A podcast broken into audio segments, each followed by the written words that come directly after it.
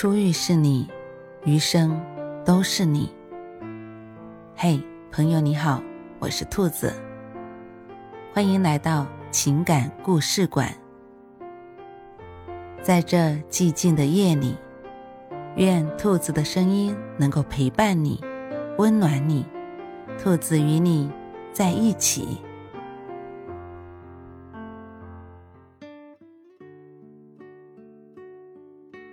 菜根谭里有句话，叫“事易不成，海亦不苦”。所谓的烦恼，不过是庸人自扰。人生短短数十载，所有爱恨得失聚散沉浮，最终都会化作过眼云烟。生活这道题，无论怎么解，都会有遗憾。与其计较纠缠。不如转身离开。人生下半场，放下是一种修行，算了是一种智慧。得之我幸，失之我命。一个公司的职员一直过着安静平淡的日子。有一次，他闲来无事，花两元钱买了一张彩票，本来没抱什么期望的。纯粹只是买来消遣，但没想到他中了一个大奖。因为他平时喜欢跑车，他便用奖金买了一辆，整天开着出去兜风。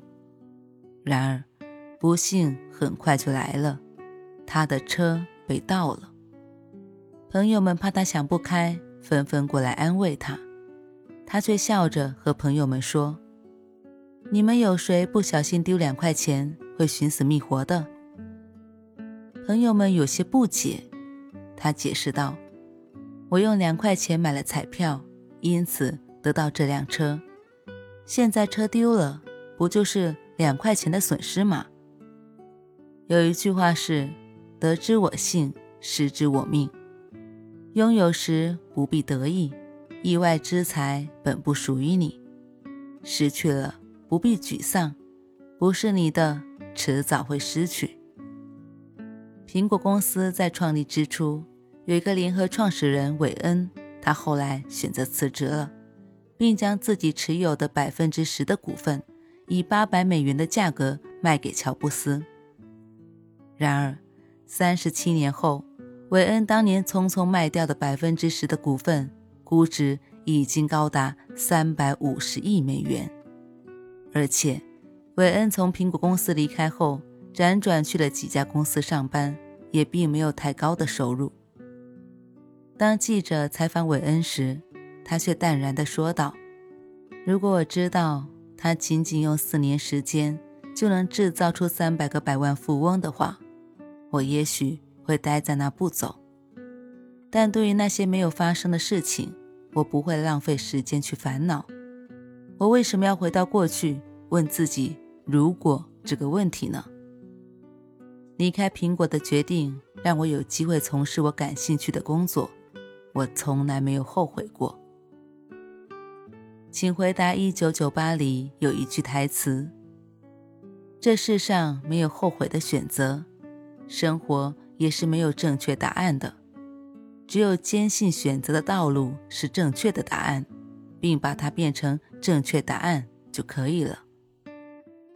有些机会错过了。”也就错过了，不必去叹息，也不必去遗憾。与其患得患失，不如放下得失。听过一句歌词：“这世上总会有突如其来的遇见和始料未及的喜欢，也有猝不及防的再见和毫无留恋的散场。任何感情，聚是缘，散亦是缘。”与其苦苦纠缠，不如相忘淡然；与其念念不舍，不如挥手阔别。在综艺节目《朋友，请听好》中，有一个叫叶子的姑娘打来电话，说自己和男友相爱了十年，还有一段异地恋的经历。那时男友出国留学，她在国内工作，但等到男子回国后。原本双方父母都见了面，也提到结婚的事。可是没过几天，男友却突然对她说：“可能时间太长了，我对你的感情已经没有当初那么热烈，取而代之是像家人那种平淡的感觉。如果你还想和我结婚的话，也是可以的。但是，我对你也只是一种责任罢了。十年了，这爱情已经比水还淡了。”当时在场的宾客听完都沉默了。主持人何炅善意安慰他：“有可能尝到别的激情后，他觉得跟你只剩下平淡。如果是这样，建议你不要硬熬了，因为不是每一段恋爱都可以谈十年。如果错了，就不要延续这个错误。有时。”我们放不下的不是一段感情，而是曾经的承诺和付出。微博上曾有一个热门问题：给无缘走到最后的人留一句话，你会说什么？有一个高赞回答是：无论我们最后生疏成什么样子，曾经对你的好都是真的。也许是彼此心中最大的遗憾，但我始终谢谢你。来过我的青春，希望你在我看不见的地方，也可以过得很好。再见。许多时刻，离开一个人，或许会让我们痛不欲生；错过某一段感情，也许会让我们伤心欲绝。但你总要知道，错的人无论如何挽留，都已形同陌路；错的感情。不管怎样坚持，都难破镜重圆。与其互相折磨，不如好聚好散。只有离开错的，才会跟对的相遇；只有让过去的过去，该来的才会来。知乎上还有个问题：什么叫做拿得起放得下？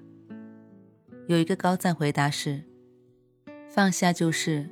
把它从你心中剔除，不再去关心挂念一件事，不去在意它，以一种洒脱超然的心态去对待它。人这一生总有一些不堪回首的过往和经历，学会放下，是放过他人，更是放过自己；学会看清，是宽容他人，也是体谅自己。主持人杨澜曾采访一位知名女性。当杨澜问及在特殊年代时她的一些不幸和遭遇时，她说：“当时她身边有个工作人员，教她自己的女儿唱打倒自己的歌谣，并怂恿女儿当她的面唱。这样的做法太阴险恶毒，任谁都很难释怀。但当杨澜问她，你后来找到这个人了吗？这位女性说：“我不想知道。我要是想知道，这个人会倒霉的，所以我不问，也不去调查。许多时刻，过去的已经过去，与其耿耿于怀，不如学会释怀。只有学会放下心中的包袱，卸下心中的负累，将往事清零，才能。”轻装前行。漫画家吉米曾说过一句话：“不要在一件别扭的事上纠缠太久。纠缠久了，你会烦，会痛，会厌，会累，会神伤，会心碎。实际上，到最后，你不是跟事过不去，是跟自己过不去。无论多别扭，都要学会抽身而退。”人生苦短，何必自己跟自己过不去？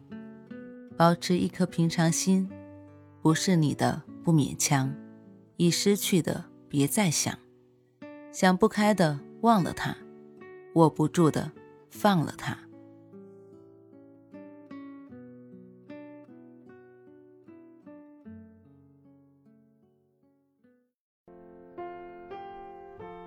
晚安，正在。听故事的你。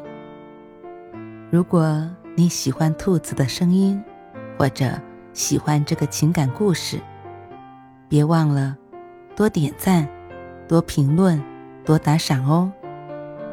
兔子感谢你的支持和鼓励，祝你晚安，好梦。